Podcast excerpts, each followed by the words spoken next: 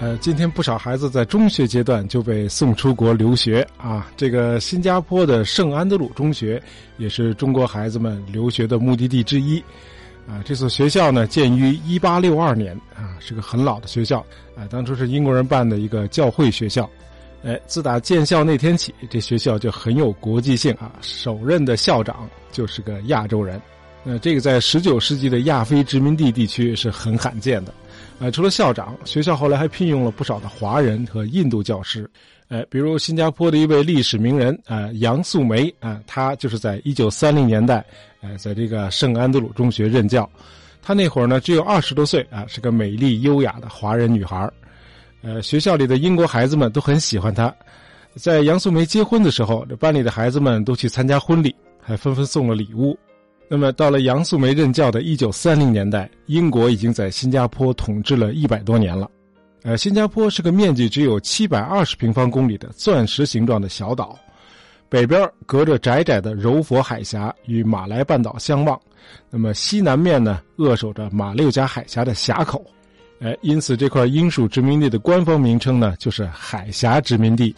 那么，这位杨素梅呢，可以说是经历了这块殖民地后期的衰落和1942年那次雪崩式的崩盘。呃，杨素梅在圣安德鲁中学教书的同时呢，她自己呢还在这个 Raffles College 啊，就是莱佛士学院啊，继续她自己的大学学业。那这个莱佛士学院后来和爱德华七世医学院合并之后，就成立了今天的国际名校新加坡国立大学。哎，有趣的是，这个新加坡国立大学的这两个前身呢。呃，都和一个叫莱佛士的英国人有关，呃，其中这个爱德华七世医学院呢，就是莱佛士他自己建立的，而莱佛士学院呢，一听名就知道是为了纪念莱佛士建立的。那么莱佛士这个名字和这个人的形象呢，在新加坡几乎是随处可见，呃，比如在各式各样的纪念品上面，呃，新加坡最有历史感的酒店就叫莱佛士酒店。呃，在这个小岛国的南端呢，有一条东西走向的河流。哎，你别看它只有三公里长，它可是这个国家的发源地。呃，在河边的小广场上伫立着一座通体洁白的雕像，一位年轻英俊的绅士昂首挺立，凝望远方。哎，这就是传奇人物来佛士的雕像。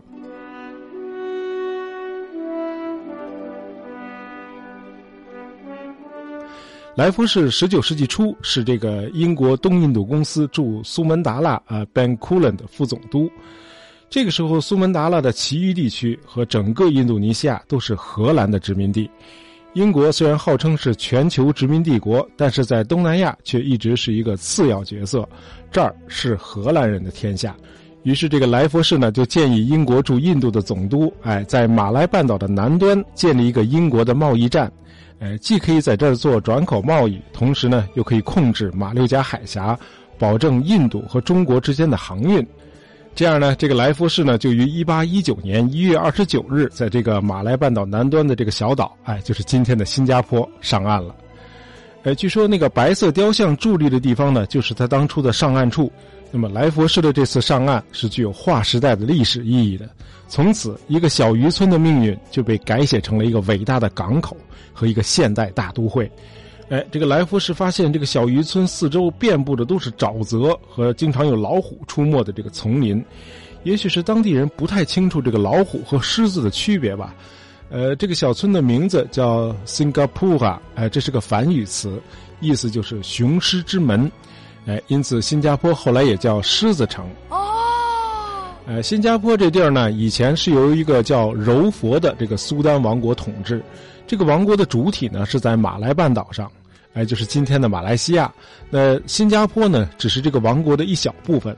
那么，这个苏丹王国的这个老国王去世之后呢，本应该由长子来继承王位，结果呢，长子外出不在，哎，出去迎新娘去了。这个英国人莱福士呢，就趁机把老国王的二儿子扶上了王位，哎，建立这个清英国的政权。哎，这个莱福士这么煞费苦心的搞阴谋诡计呢，就是因为自从他在新加坡上岸那天，他就预见到了这个地方巨大的经济潜能。哎，他的目标是很明确的，就是把这个荒凉的小岛发展成一个自由港。于是，这个港口刚建立起来，这个莱福士呢就提出豁免所有货物的进口税，这样呢货物就便宜了很多。那么各地的商人呢就乐意来新加坡来从事贸易活动。哎，这个免税措施非常的有效。到了一八二一年，到新加坡停泊的商船已经有三千多艘了，贸易很快就繁荣起来了。那么到了一八二三年，新加坡就已经发展成一个繁忙的港口了。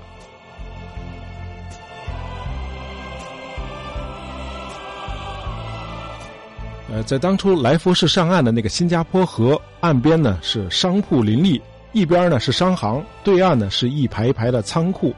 数以千计的各国商行都来到这里落户，哎，可以说是万商云集。那这个时候，从新加坡往北，空中距离近两千公里的香港还是个无人知道的小渔村；再往北一千六百公里的上海，是个五分钟就能步行走完的小县城。那到了一八二四年，也就是鸦片战争爆发的十六年前，这个柔佛王国呢就把新加坡正式割让给了英国。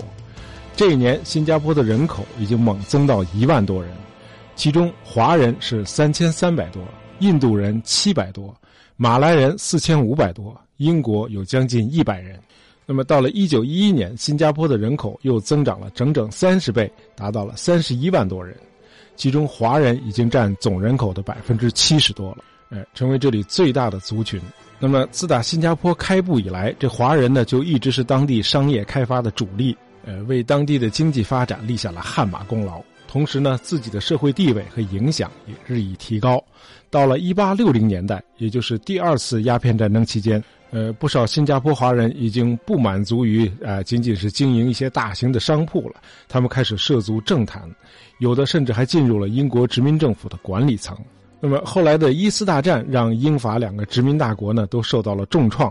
这时候，美国的总统威尔逊和苏联的列宁都提出了被压迫民族自觉的理念，因此，从印度到东南亚各个殖民地的人民都开始质疑欧洲人殖民统治的合法性，可以说到处都是这个暗流涌动啊！哎，但是这个新加坡所在的这个海峡殖民地呢，哎，却异常的安静，哎，这是为什么呢？那么，普遍认为，这个新加坡之所以没有出现像印度那样的这个风起云涌的独立运动，很大程度上就是因为人口的主体是华人。那华人的特点呢，就是吃苦耐劳啊，擅长被动忍受。呃，另外，在新加坡这个多种族社会，这个华人的地位呢，要远远高于其他的族群。在这儿，最有钱的人是英国人，其次就是华人。大的商号呢，都是英国人和华人开设的。这样呢，有不少的华人呢就有条件接受良好的教育。那像杨素梅这样的华人女教师，能在学校里给英国孩子上课啊，这在亚洲和非洲其他殖民地也是不可想象的。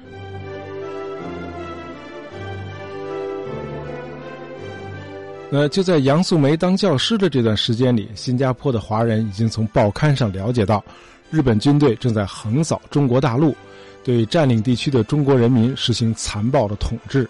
哎，因此这个时候，新加坡华人关注的可不是什么民族自觉呀、什么独立呀，而是期待着英国军队能够保护他们，挡住凶狠的日本人。那英国人有这个能力吗？乍一看是有的。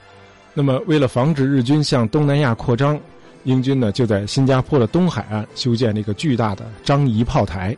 那么，到了一九三八年，英军又在东北海岸修建了远东最大的海军基地——呃森巴旺基地。这个基地呢，倒是一应俱全啊！除了各种的军事设施，还修建了一个大型游泳池和十七个足球场，够大的吧？这基地，可是没什么军舰啊，因为皇家海军的舰船呢，都在大西洋和地中海和德国人对阵呢。哎，那会儿大家觉得这种安排呢也没什么问题，因为从新加坡到东京的距离，相当于从这个英国的南安普顿到纽约的距离一样远。是三千多英里，那么这么远的距离，日本人是无法搞突然袭击的。哎，日军如果真的有意攻击新加坡，那英军也有足够的时间做准备。那么有孙八望基地和张仪炮台互为犄角，那日本的舰队就休想靠近新加坡。但是日本人一点也不傻，你在东海岸设防，我可以从北面的马来半岛走陆路过来啊！哎，日本人后来真的就是这么干的。那么到了一九四一年的十二月九号。日本人真的就动手了。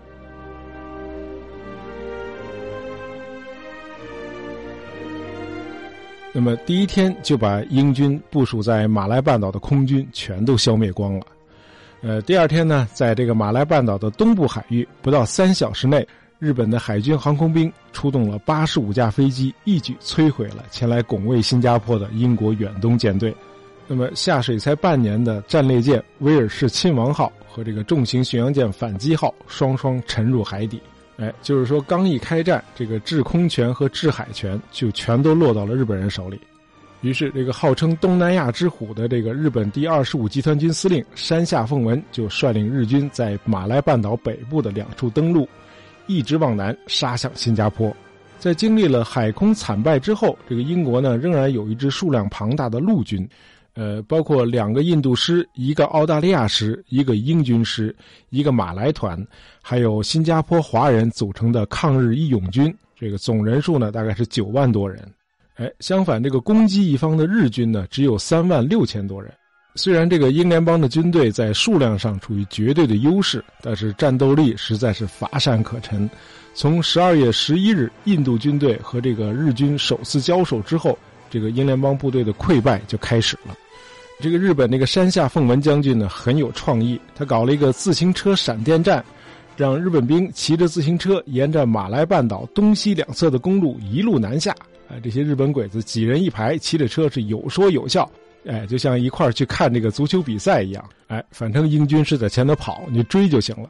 那么路上遇到这个投降的英军，日本人理都不理，他们眼里只有一个目标，那就是新加坡。到了二月一日，英军司令帕西瓦尔下令马来半岛上所有的部队都退入新加坡，那英军呢就炸毁了连接新加坡与马来半岛之间的那个海峡堤坝，新加坡从此成了一个孤岛。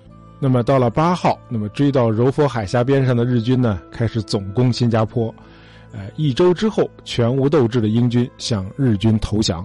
那么二月十五号这天呢，是中国的农历大年初一。号称东方的直布罗陀的海上堡垒新加坡和他的守军将近九万人就这样落入了敌手，哎，这就成为英国军史上最丢脸的失败。那么我们在上期介绍茨威格的节目里头曾经聊到啊，这个茨威格在临终前听到的最后一个噩耗，就是日军攻陷新加坡。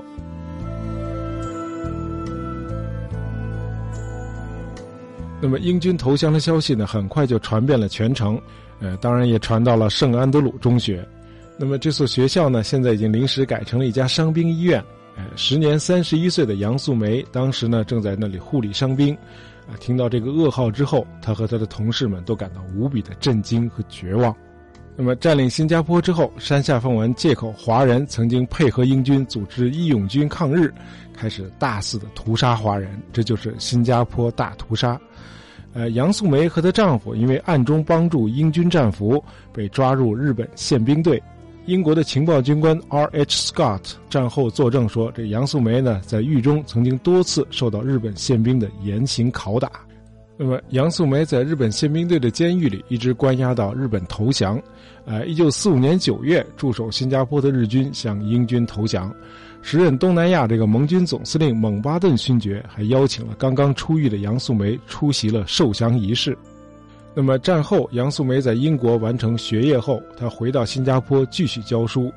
那么在新加坡自治期间呢，杨素梅当选了立法院的议员。一九五三年呢，她还代表新加坡出席了英国女王伊丽莎白二世的加冕典礼。一九六五年，新加坡脱离马来西亚，成为一个独立的国家。那么退出政坛之后，杨素梅呢又回到了圣安德鲁中学继续教书，直到一九七四年退休。二零零六年，哎，杨素梅以九十六岁高龄去世。哎，她可以算得上是新加坡近一个世纪以来变迁的见证人。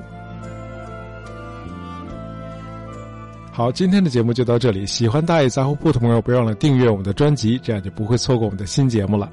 感谢大家收听，咱们下期再见。